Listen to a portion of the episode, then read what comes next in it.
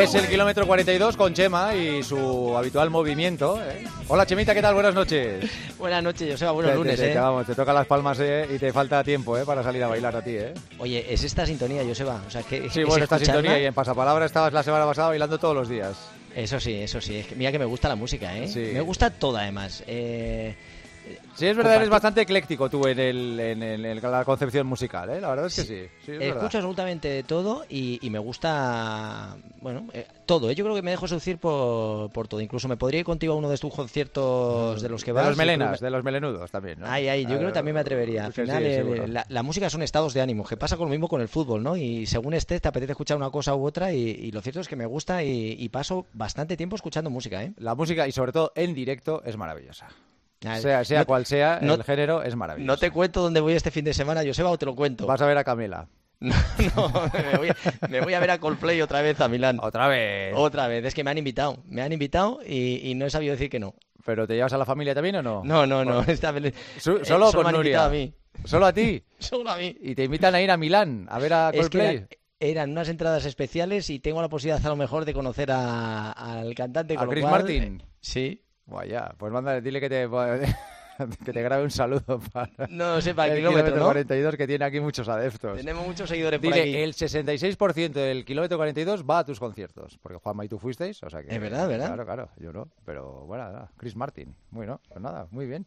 Y vas el fin de semana a Milán, entonces. Sí, sí, últimamente estoy viajando mucho. Este fin de semana está en, en Fuerteventura. Por cierto, me has estado contando este fin de semana que es un sitio muy, muy recomendable para ir a hacer deporte. Sí, sí, para, bueno, en un tiempo, ahora en verano, pues eh, el tiempo lógicamente es, es bueno en casi toda España, cualquier lugar es bueno para ir, pero bueno, yo me he pagado dos o tres días maravillosos, veintitantos grados. Eh, lugar a mí eso de correr por la arena, el desierto, sabes que soy un poquito rarito y me encanta y me apasiona y, y bueno, eh, correr por las dunas de Corralejo es una auténtica maravilla, o sea, una, una es algo increíble. Y está hablando de, de deporte y salud, que al final ya sabes que soy un pregestor, Joseba, de, Sí. de salud y cómo el deporte, pues al final eh, con los niños tenemos una parte más lúdica de juego, también un deporte formativo cuando te vas haciendo mayor, que también forma parte de nuestras vidas, tenemos el deporte de alto nivel y tenemos el, el deporte de, de salud y bienestar, que es la gran mayoría de las personas, ¿no? Yo creo que, que poder hablar y compartir eso con las personas, pues está también muy bien. Pues no solo practicar deporte, sino hablar para que la gente pues pueda, pueda ver el deporte no solo como un mundo en el cual solo vale el alto nivel, sino que existen muchísimas formas e infinidades de, de- de ver el deporte y a todos nos pueden ayudar. Y está muy bien, está muy bien ese, ese concepto. De Fuerteventura yo no, no he estado nunca, ¿eh? tengo que reconocer que no, no he estado nunca, tengo muchas ganas de ir, pero me han dicho que lo único que hay que tener en cuenta es el viento. Que muchas veces No, el pero viento te puede no fastidiar un poquito. Pero vamos, que tiene zonas maravillosas y unas playas de arena blanca increíbles. Sí, sí, o sea, Corralejo, el Morrojable y playas, eh, el Cotillo, o sea que hay sitios para, para ir allí que, est- que están muy bien. Bueno, pues después de este espacio patrocinado por el Cabildo de. Oye, Nos cuando ganado vamos para allí, ¿eh? Que cuando quieren nos vamos para allí y hacemos el kilómetro desde allí, desde Fuerteventura. Oye, Chemita, vamos a la actualidad de- del mundo del, del atletismo. ¿Qué está pasando esta temporada con las marcas que estamos viendo? Tú tienes mucha más experiencia que yo, eh, por, por eso te pregunto si la cercanía de un mundial provoca que la preparación de los atletas esté siendo un poco más exigente de lo que es, de lo que es habitual. Porque ahora hablaremos en concreto de, algunas marcas, pero sobre todo los, los mítines de la Diamond League están siendo un espectáculo increíble. Sí, lo cierto es que lo estamos disfrutando. A los que nos gusta el atletismo y nos gusta ver correr y rápido y con esos intentos de récord del mundo, lo, estamos viendo muy a, muy a menudo, cosa extraña. Y sobre todo cuando hay un campeonato de- del mundo en, que es el, el- entre el 19 y el 27 de agosto. A mí me está sorprendiendo que la gente está como muy en forma con demasiada antelación. Y todos estos intentos de, récord que se hacen a dos meses vista pueden resultar complicados para, para perder la forma. O sea, que no puedes hacer demasiados picos de forma. O sea, si estás ahora bien en forma, tu cuerpo no aguanta durante dos meses. Así que no sé de qué manera están planificando estos grandes atletas, porque estamos viendo esos intentos de récord del mundo que, eh, bueno, hemos visto a Inge Brisen que está eh, totalmente desatado. El otro día hizo en, en Oslo eh, ese 1500 que fue, fue salvaje durante... Hubo ocho personas que bajaron en 3.30, que tuvimos a Mario Romo otra vez, que hizo es que, un bueno, en Ca- Ca- 3.29. Katir segundo, 3.28. Segundo, Mario García segundo. Romo quinto, tre- 3.29. Eh, eh, Gebristen hizo 3.27. O sea, son marcas ya que se acercan mucho a los 3.26 del Guerrú, ¿no? Sí, sí, pero además, eh, ¿cómo lo está haciendo? ¿Cómo, cómo está corriendo? ¿En qué Después de, después de batir, perdona, el récord de las dos millas la semana anterior en París. Hace una semana por eso, y un récord además tan longevo, ¿no? Pero que estamos viendo como, y bueno, y Katir también estuvo corriendo en, esa, en ese 5000 que hizo de una manera brutal, ganando a los grandes especialistas, y, y es el único que se está acercando a sobre todo a, a tocarle las narices a Ingrid Vincent, ¿no? Con lo cual eh, me está pareciendo maravilloso y hemos visto el récord del mundo en mujeres de 1500 equipegón y en, y en 5000, con lo cual veremos, porque lo razonable, Joseba, es que no aparecer tan ahora en estos grandes mítines para llegar en el mejor estado de forma en, en el campeonato del mundo. Entonces, por un lado, está bien lo de esos intentos de récord del mundo, que, se ven mucho, que todos los mítines ahora quieren, quieren hacer eso, porque si no te quedas atrás, pero lógicamente donde recoges todos los trofeos y la gloria es en ese campeonato del mundo. Aunque fíjate, te voy a plantear eh, con la selección keniata que ha habido ahora mismo con, eh, la selección de maratón, eh, en, un principio Iber Kitun, que es el que estuvo cerca de batir ese récord del mundo, acercándose a Kichogue, tiene 23 años y que está que se sale. ¿Y, tú qué harías? ¿Un campeonato del mundo intentando conseguir una medalla siendo el mejor del mundo en maratón? ¿O te vas un mes más tarde a Berlín a recoger el dinero a intentar el récord? ¿Qué harías tú? Pues eh, no lo sé. la gloria, la gloria deportiva por así Eso te iba a decir que claro que, que, eh, deportivamente hablando un mundial es, un escenario extraordinario, eres campeón del mundo, pero claro luego pesa mucho más el, dinero seguramente en gente que, tiene pocas oportunidades de ganar dinero de esta forma que, no se van a repetir muchas veces si no es en un, en un maratón como el de Berlín. ¿no? Pues fíjate, pues Kitun lo tiene muy claro y, se va a Berlín. Y va a Berlín. Entonces en un primer momento había aparecido la selección, pero ya ha aparecido y dice que no que realmente donde puede ganar dinero. Y, la maratón también es cierto que es una prueba especial que ganar una de los mayor o intentar ese récord del mundo que está al muy pocos supone ya un estatus de que posiblemente pueda ser equivalable a una medalla, ¿no? Pero fíjate lo que se está dando pues estos casos. Tenemos un campeonato del mundo que se supone que sería el gran objetivo de los atletas y por otro lado estamos viendo cómo están batiendo récords del mundo a dos meses vista, que no es lo usual, y estamos viendo cómo atletas pues eh, sacrifican un poco ese mundial por eh, la gloria, el dinero, la rentabilidad económica que supone hacer eso. Así que veremos que tú corren en, Berlín, que no si estará Kichogue, que Kichogue tampoco va, así que vamos viendo pues eso, desgraciadamente, esos campeonatos en los cuales tendrían que estar los mejores, pues muchas veces no llegan o no están o no llegan a mejores condiciones. Pero bueno, eh, también está Warhol, que ya está corriendo como, como un animalito, que está corriendo en 46 segundos, ha hecho un marcón. O sea que sí que se está viendo el, eh, atletismo como que se, ha adelantado todo un poco y, veremos cómo llega la gente a ese Mundial de Budapest. Claro, hay que recordar a los oyentes que la mayoría seguro que lo saben, que eh, los récords del mundo de los mítines, los mítines y en la Diamond League se pagan muy bien. En un mundial no sé si incluso habrá alguna aportación económica, me imagino, si bates un récord del mundo, pero nada comparable a lo que puedes cobrar en un meeting privado, por llamarlo de alguna forma, ¿no? Y luego, Joseba, la mayoría de los corredores en, los contratos con las marcas, eh, tú tienes tu fijo eh, y tienes bonus por las marcas que hagas, por tus puestos, y luego si bate récords, tanto de tu país como del mundo, todo se, se va incrementando a tu, a tu salario, con lo cual eh, suele ser bastante atractivo no el poder estar peleando por ello y, por eso lo hacen cuando hablamos de Duplantis no que va tan despacito como hacía Sergei Budka en su momento no claro de, uno en uno de centímetro en centímetro claro. Claro o sea porque a vez que consigues un récord es eh, no sé si de alguna manera él se lo han limitado los contratos decir oye eso sí cobra el del meeting seguro pero luego las marcas también tenía otro otro bonus. A mí mientras se va al récord del mundo que se merecen cobrar todo eso y, mucho más. Claro. Eh, tenemos mínimas mundialistas de Saulo Ordóñez en 800 Jesús Gómez y Adrián Ben en 1500 y Jorge Ureña en y ya que has hablado de Fight Kipiegón, que es la record woman de 1500 y 5000, que los ha batido nada hace unos días, en las dos últimas semanas, ha recibido un cheque de 33.000 euros y una casa de tres habitaciones amueblada en Nairobi, en la capital de, Kenia, por parte del gobierno. O sea que es un premio que le. Aquí no, aquí el gobierno te da un premio si vas a un récord del mundo. Nada. Aquí no te dan. Ni las eh, gracias. Nada.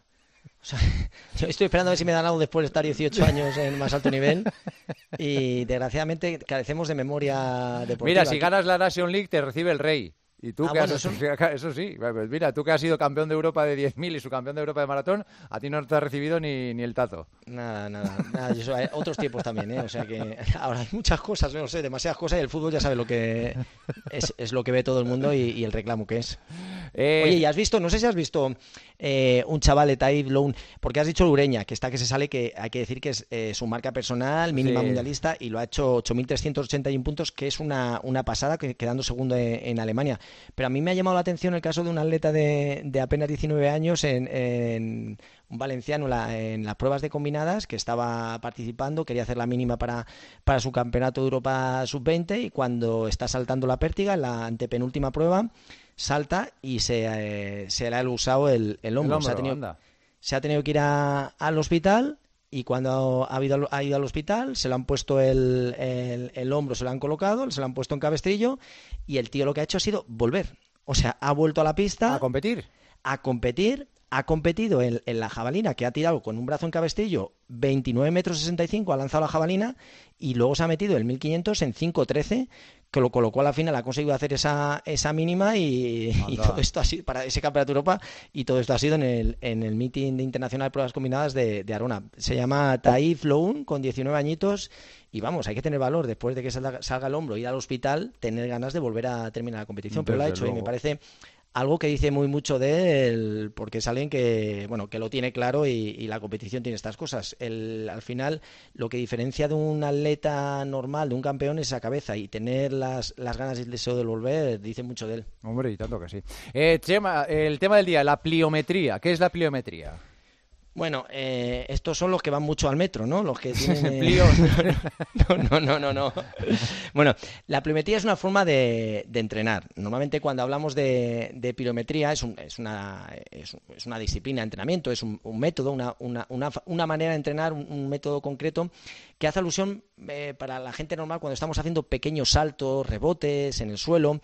Entonces lo que estamos haciendo son movimientos explosivos muy rápidos y cortos que ayudan a mejorar pues eh, nuestras capacidades, la fuerza, la fuerza explosiva, la velocidad, la fuerza, la potencia. Entonces, todos estos saltitos lo que provocan es que parten de la aceleración a la aceleración de forma muy rápida, o sea, son movimientos como muy muy rápidos y por eso todos los los saltos que vemos, subidas a los cajones, los pequeños saltos, por ejemplo, estamos saltando los burpees están ahí, los burpees están ahí también o no? Los saltos sí, si estamos saltando sería el movimiento de desaceleración, aceleración el más, el más breve tiempo posible y todo eso es, es un trabajo de, de pliometría. Ya te digo, cuando estamos haciendo técnica de carrera, los, esos saltos, todos los rebotes, es pliometría. Si estamos saltando la comba, son pliometrías. No sé si has visto, saltas a un cajón y vuelves a saltar. Sí, sí, sí, pues sí, ese tipo de trabajo es, es pliometría y es súper bueno para todas las disciplinas y ya te digo que conseguimos mejorar nuestra potencia, la velocidad y, y la fuerza y sobre todo en el, en el tren inferior con esos movimientos tan explosivos, tan rápidos que van de la desaceleración a la aceleración. O sea que, es un trabajo para hacer eh, muy bueno y, se utiliza en casi todas las disciplinas eh, deportivas. Me imagino que habrá que, hacerlo, que habrá que hacerlo con cuidado porque eso será bastante lesivo, ¿no? Sí, sí, como todo. O sea, al final buscas la rapidez, o sea, que no sería... La explosividad esa, ¿no? Sí, muy rápido. Se, trata de hacerlo rápido, concentrado y de, tal manera que haces que el, pie sea un pie cuando hablamos de eso, para el tren inferior, el pie que sea activo, que sea capaz de responder de manera muy rápida. Entonces buscas esos movimientos eh, de aceleración lo más rápido posible para que, el cuerpo los interiorice y luego lo aplique y sea mucho más fuerte, más potente y más veloz. O sea que el trabajo de pliometría es, es indispensable para, hablamos de velocistas, eh, los futbolistas también lo tienen incorporado. Eh, cualquier, cualquier deportista es, eh, es una parte importante también del entrenamiento. No puedes hacer todos los días, sino como todo, tienes que incorporarlo a, a las rutinas, pero al final la pliometría es una, una, forma de entrenar que, pues eso, que se basa en movimientos explosivos muy rápidos y que ayudan a, mejorar, pues eso, la potencia, la fuerza y, la velocidad. Muy bien. Chema, las preguntas. ¿Algún día te animarás con la travesera, la carrera reina de Asturias? Me, te, te prometo, Joseba, que me animaría con cualquier competición diferente. Últimamente, cuanto más extraña la, carrera, más ganas tengo que ir. Lo que pasa es que ahora eh, mi planteamiento es estar recuperado al 100% y cuando vea que puedo entrenar sin ningún tipo de molestia, me planteo alguna carrera que sea con desnivel y que, bueno, pues que implique estar al 100%, porque si no, estas carreras de trail, la travesera creo que es también bastante complicadita a nivel técnico, con lo cual necesitaría entrenamiento y un poquito más de nivel. Eh, ejercicios básicos de fuerza para corredores que podamos hacer en casa. Pues mira, lo que hemos hecho durante toda la vida, que me imagino que, hasta tú, Joseba, lo recuerdas. Normalmente, como se trabajaba antiguamente en casa sin tener muchos medios, podíamos hacer un ejercicio de piernas, otro ejercicio de brazo y un abdominal. Volveríamos a repetir otro ejercicio de piernas, otro ejercicio de, brazos y un lumbar. Y podríamos hacer otros tres más: brazo, pierna, lumbar. De tal manera que haríamos eh, tres ejercicios de pierna, tres de brazos y dos abdominal y uno lumbar lo podíamos hacer trabajando durante un minuto con recuperación y estos, esta manera de trabajar la podíamos hacer dos, tres veces, incorporarlo una vez a la semana y sería pues ah, muy sencillo. Si no, hacemos, nos sentamos en una silla, sería trabajaríamos el cuádriceps. Si, por ejemplo, hacemos fondos, trabajaríamos eh, los brazos. O sea que con esta manera de, de, trabajo, que es como se hacía anteriormente, muy sencilla y está al alcance de cualquiera. Muy bien. Eh, no soy capaz de superar la barrera de los 5 kilómetros sin pararme. ¿Algún consejo? Pues mira, hay mucha gente que no mejora porque solo hace 5 kilómetros y sale de un sitio, llega al otro y se para y repite eso todos los días. ¿Qué pasa? Que si no estimulamos un poco nuestro cuerpo y activamos, llegamos a ese umbral ¿no? mínimo, no mejoras. Mente. Entonces hay que variar, el principio de variabilidad del entrenamiento. No hay que hacer lo mismo siempre, no hay que hacer siempre esos 5 kilómetros. A lo mejor un día podemos hacer 3 kilómetros un poquito más rápidos, otro día podemos hacer 6, otro día podemos hacer un farlek, otro día podemos hacer caminando, subiendo cuestas. O sea que hay que variar el entrenamiento y no solo hacer 5 kilómetros, kilómetros cada día. Y la última, correr con o sin camiseta. Hombre, tú con camiseta porque nunca te quitas la camiseta. Eh, yo cuando hace calor me quito todo y porque no puedo quitarme los pantalones, Joseba, si no me quitaba absolutamente todo.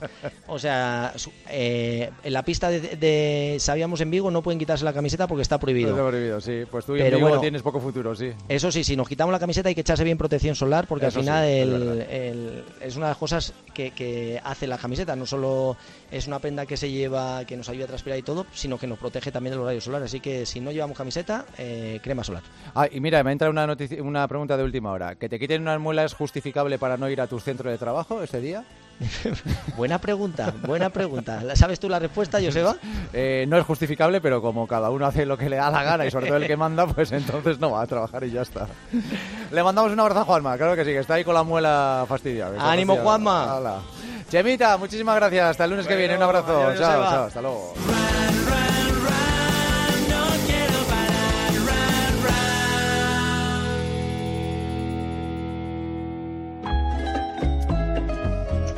Haciendo un poco de deporte nos vamos, lo dejamos ya por hoy. Mañana volvemos como siempre a las once y media de la noche, diez y media en Canarias, aquí en la sintonía de la cadena COPE, en el partidazo. Si la muela no se lo impide, aquí estará mañana Juanma. Gracias por estar ahí un día más. Hasta mañana. Adiós. Joseba Larrañaga. El partidazo de COPE. Estar informado.